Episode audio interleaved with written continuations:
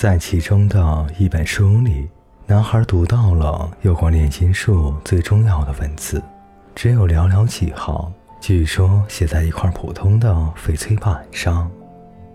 那就是翡翠吧？英国人说，能教给男孩一些东西，令他感到骄傲。那还要那么多书干嘛？为了理解那几行文字。英国人说，但对于自己的回答并不十分有把握。有一本书是男孩最感兴趣的，讲的是著名的炼金术们的故事。他们一辈子都在实验室里提炼金属。他们相信，一种金属经过成年累月的冶炼，最后会摆脱自身的固有的全部特性，只剩下世界之魂。这唯一剩下的东西，可以使炼金术士理解世上所有的一切，因为它是与万物相互沟通的方式。炼金术士把这种东西称作远晶，它由液体和固体构成。难道通过人类和所有的预兆还不足以发现万物精华吗？男孩问道。你有一种把一切东西都简单化的癖好。英国人有些恼火地回答：“炼金术是一项严肃的工作，每一个步骤都必须严格地按照师傅所教的方法进行。”男孩在书中看到，元晶的液体部分叫做长生不老液，除了能防止炼金术士的衰老，还能医治百病；固体的部分则叫点金石，并非轻而易举就能发现点金石。英国人说。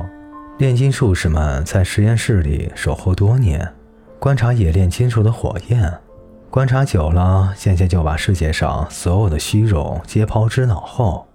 于是有一天，他们发现冶炼金属的结果却是净化了他们的自身。男孩想起了水晶店老板，老板曾说，擦拭水晶是件好事，可以使他们摆脱不好的念头。男孩越来越坚信。在日常生活中就能把炼金术学到手。另外，点金石有一种迷人的特性，一小点点金的碎片就能把大量的金属点化成黄金。英国人说道。听到这番话，男孩对炼金术产生了极其浓厚的兴趣。他想，只要耐心一点儿，就能把一切都变成黄金了。他读了几位获得成功炼金术士的传记，比如埃尔维修斯、艾利亚斯、福尔卡内里、热贝尔等，他们的经历令人着迷。他们都实现了自己的天命。他们云游四方，遇见智者，向怀疑者展示奇迹，获取了点金石和长生不老液。但是，当男孩想掌握获取元晶的方法时，却完全晕头转向了。书中只用一些图案，用密码写着说明，以及晦涩难懂的文章。他们为什么把事情搞得这么难懂？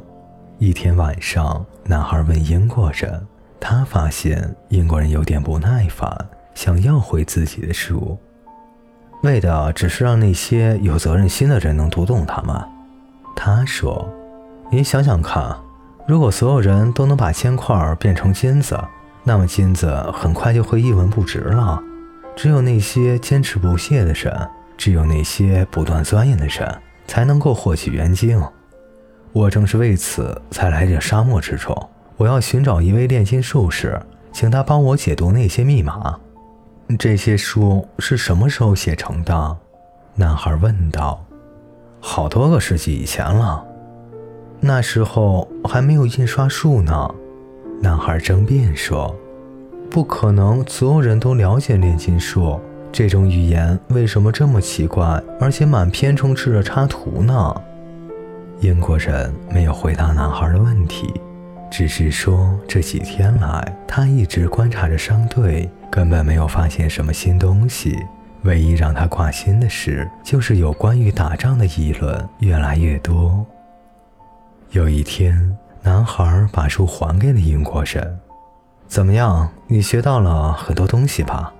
英国人充满期待地问。他需要跟别人聊聊天，以便忘记对战争的恐惧。我知道了，这个世界有灵魂，谁理解这个灵魂，谁就能理解万物的语言。我知道取得炼金术士实现了他们的天命，并最终发现了世界之魂——点金石和长生不老液。最重要的是，我知道了这些事都非常简单，简单的可以写在一块翡翠板上。英国人大失所望，经年累月的研究，神奇的象征符号，晦涩难懂的文字，实验室里的种种设备，这一切都未能打动男孩。他的灵魂一定是太简单了，理解不了这一切。英国人想。他拿过自己的书，放进挂在骆驼背上的箱子里。你还是去看看商队吧，英国人说道。商队没教会我任何东西。男孩重新观察着静静的沙漠和牲口扬起的飞沙。每个人都有属于自己的学习方式，他在心中反复对自己说：“他的方式不属于我。”我的方式也不属于他，但是我们俩都在追寻各自的天命，为此我敬重他。商队开始日夜兼程，戴风帽的报信人频繁出现。已经同男孩成为朋友的那个赶驼人解释说，部族之间的战争已经开始了，他们只有运气极佳才能够抵达绿洲，牲口全都疲惫不堪。人们也变得越来越沉默。一到夜间，寂静变得更加可怕。一声驼鸣，要在过去是最普通不过的事，如今却令所有人心惊胆寒，因为那很可能是有入侵者来袭的信号。但是那位赶驼人似乎对战争的威胁并不十分在意。